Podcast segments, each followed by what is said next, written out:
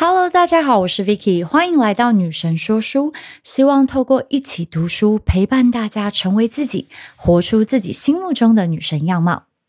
今天要来跟大家分享的是我的好朋友陆队长的新书《好女人的情场攻略》，由幸福文化出版社所出版。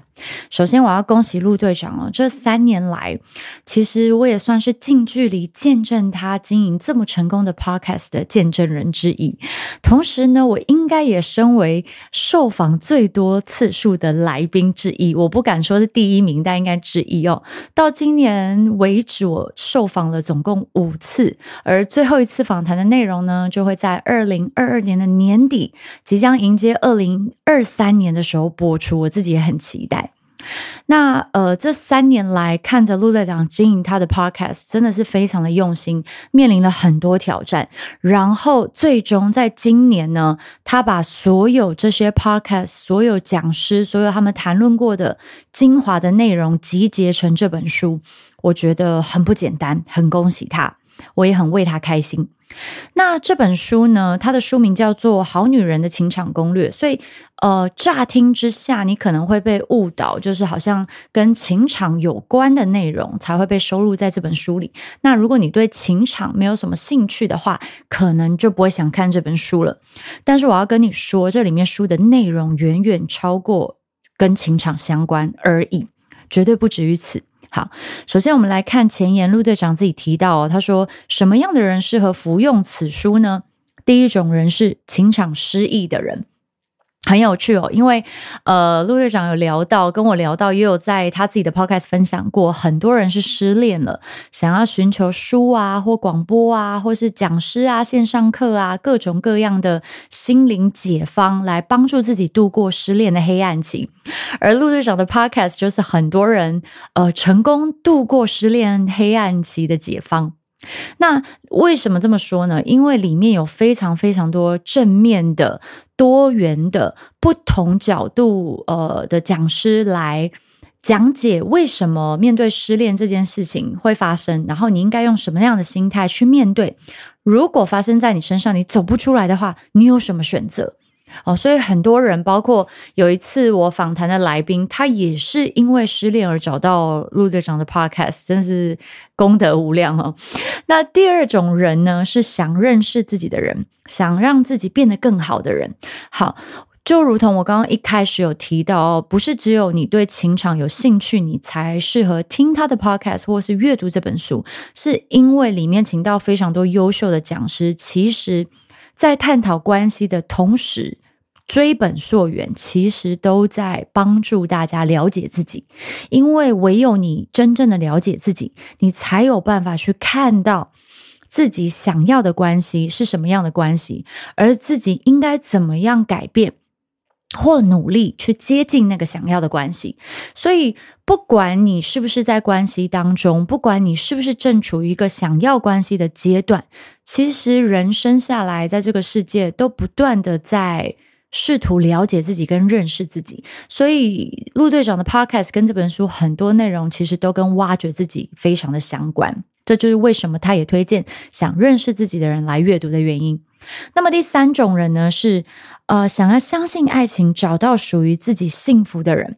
我相信这样子的人也占一个大宗吧。不管在关系内或关系外，其实很多人是对自己的关系充满期待，或者是呃觉得一直无法进入到一个自己呃期待的关系当中。好，所以这样子的人，这本书会怎么帮助到你呢？就是帮助你去看见。刚刚讲的自己是一个什么样的人之外，你真正想要是什么关系？然后你可以做出哪些具体的行动，来真正获得实现这样子的关系？那我还想要再补充一个，就是说。其实这本书有一个很大的优势，它的优势在哪里呢？因为这本书的前身就是陆队长的 podcast，所以你可以边看书边听 podcast 一起服用。也就是说，当你觉得啊看文字很累很辛苦，你可以打开陆队长的 Podcast 频道用听的。那如果你觉得诶听的好像没有办法去深入了解这个呃讲者正在谈论的细节，那么也许你可以打开书参考，里面会有更多深入的解说。所以我觉得相辅相成的情况下，真的是会让读者很容易有满满的收获。那再加上这本书短短的。每个章节没有直接的相关联性，所以即便你是偶尔想到的时候拿起来翻个一两章，其实都不会有负担。呃，大家还记得先前我分享过一本书叫做《爱的业力法则》吗？那相较于这本书，都虽然都是谈论关系，但是《爱的业力法则》的内容，我觉得相对来说是比较深，然后比较需要理解力。那虽然都是短篇故事，没有直接的连贯性，但解释的角度呢是比较呃需要去思考的。但是以陆队长的这本《好女人的情场攻略》这本书来看呢，它反而就是很像很轻松的小品，因为读起来完全没有压力，你也不用去很用力的想说，诶，那这个是什么意思？很容易阅读，所以你放在床头啊，放在厕所啊，或是放在包包，通勤有空的时候拿出来看，我觉得都是嗯很容易去填补这些零碎时间，可是又能让这些零碎时间有收获的呃很很很棒的工具。那么我在这本书里面最大的收获是什么呢？其实最大收获第一点就是，不论哪些优秀的讲师来谈论关系，不论他们是从什么专业的面向切入去探讨关系，其实追本溯源最重要的本质还是回到自己。我跟大家分享哦，这本书里面我最喜欢的两段话。第一段话是这样说的。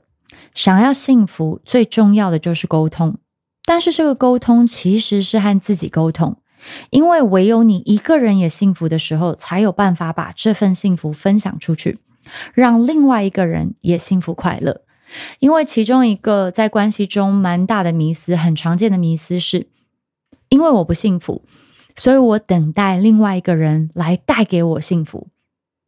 来帮助我过得幸福。可是事实上，如果你自己一个人没有能力幸福的时候，另外一个人加入你，他其实也无力回天，把这个关系扭转，从不幸福扭转成非常幸福。所以，其实每一个人都需要从自己一个人开始做起，让自己的生活变得幸福。这个时候，另外一个人的加入才会是一加一大于二，嗯，而不是减分的效果。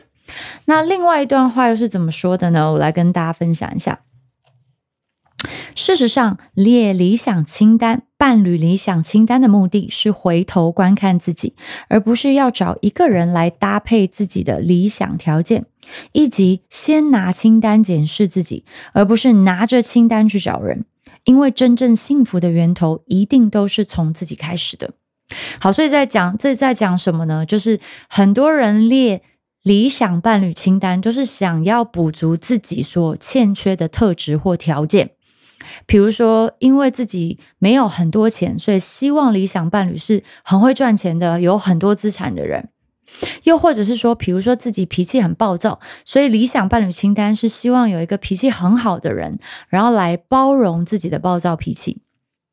又或者是说自己很没有耐心，所以期待呢，另外一半是非常有耐心的，这样就刚好可以跟自己互补了。可是事实上呢，呃，再有钱、脾气再好，然后再能包容的人，若是自己不改变，这段关系也不可能长久，也不可能真正变得幸福。所以呼应刚才我们前述所说的，一切根本还是回到自己。你列出伴侣清单的时候，你的理想伴侣清单，你所没有的特质，其实就恰恰好是你可以花点时间努力去改变自己的关键所在。所以，如果你觉得自己很对钱很匮乏，其实你可以去思考的是：诶，我怎么让自己活得丰盛？那丰盛的人自然就会向你靠近。如果说你很没有耐心，你可以思考的是，我怎么样培养这个耐心，或者是从小事开始建立起自己慢慢有耐心的习惯。那又或者是说你脾气暴躁，那你可以如何透过内观或正念的练习，去让你的暴躁脾气脾气要升起的时候，让他有机会找到小小的空隙去觉察出来，并且扭转这个遇到事情就想发脾气的状态。那这个时候，当你自己开始往改变的方向走的时候，其实你才真正有机会吸引到你的理想伴侣，或向这些理想伴侣靠近。那这样子的理想伴侣跟你在一起的时候，你们的关系才会长久，也才会真正的幸福。所以这是呃第一个，我觉得在这本书里面收获最大的地方。好，那这本书的后面呢，它有很好玩的，有一个 DISC 测验。就是说，用一个呃很简单的两个问题，用很简单的两个问题去把呃人的个性分成四类。那分成四类之后呢，他就有简单的解说这四类人习惯的沟通模式。但是回到最后的重点，当你理解这些人习惯的沟通模式之后，你是需要有技巧性的找到善巧的方法去和这些人沟通。而不是试图扭转这些人的沟通方式，所以再一次回到我讲到，呃，这本书一直重复很重要的本质，就是所有的重点其实都是回到自己的身上。好，那当然这本书很有趣啊，它还是有列一些小故事啊，然后还是有举一些小例子啊，然后让你去呃映照你生活中现实的情境跟怎么样使用这本书啊，都都是我觉得蛮棒的地方。那呃，其中在最后，我还想跟大家分享一段，嗯、我觉得是由林慧老师所提供的一些内容。林慧老师是一个非常擅长沟通啊、简报啊、说话、主持的老师。好，那他在最后这本书有一篇是标题是嗯，三十分钟的撩男笔记。好，但是很有趣啊。他说，其实，呃，撩男呐、搭讪呐、你不用想的这么复杂、这么严重，其实就是一种沟通方式。然后林慧老师讲的很有趣哦。他说，嗯，呃，想要学会怎么样跟人沟通，或者是 SoCo 这里讲的撩男好了，其实你必须掌握几个诀窍。好，第一个很重要的就是。表现赞美，因为没有人不喜欢赞美，但是这是真诚的赞美。然后还有呢，第二个就是你必须要学习建立共鸣的认同，拉近距离。那其实不管是不是在情场上啊，你你在商场上，你在家庭关系中，其实也很需要如此。那第三个是极度专注倾听与具体回应。好，那里面提到三个很重要的关键：一是发现，二是认同，三还是赞美。好，所以很有趣哦。林慧老师这边提到的这个沟通的呃重点，就是第一个，没有人不喜欢赞美，所以用赞美具体的赞美做一个开场，其实就会让接下来的对谈顺利非常多。好，那第二个提到就是说建立共鸣的认同。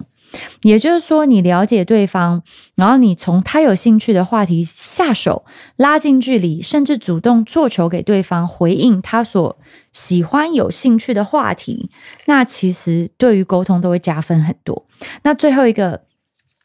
极度专注聆听里面呢，其实聆听对话中的情绪非常重要，所以呃，发现、认同、赞美，而且在你。呃，发现、认同、赞美的过程中，都倾注于很多正向的情绪。那这时候，呃，这场对谈就会变得非常有效率，然后非常有意义，而且也能让对方留下深刻的印象。那我之所以会觉得这个对我很有收获，是因为，嗯，其实我并不是算是一个很会沟通的人，我很会表达，我很会教课，呃，我很能整理我所吸收到的资讯，可是。